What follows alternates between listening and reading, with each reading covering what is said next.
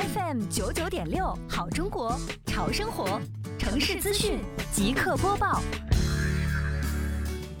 为加强人居环境长效管理工作，西湖区双浦镇百鸟村紧紧围绕“美丽杭州”创建暨迎亚运城市环境大整治、城市面貌大提升长效管理工作要求，扎实做好村庄环境卫生清理，由点至线，由线至面，制定定期清理计划，重点整治村民院落、隐蔽角落以及公共面积的卫生死角，同时。针对近期农户种植的农作物秸秆清理出来后堆积在道路两侧的现象，做到发现一处收集一处，主动向村民发放禁止焚烧秸秆倡议书，维持村庄面貌干净整洁。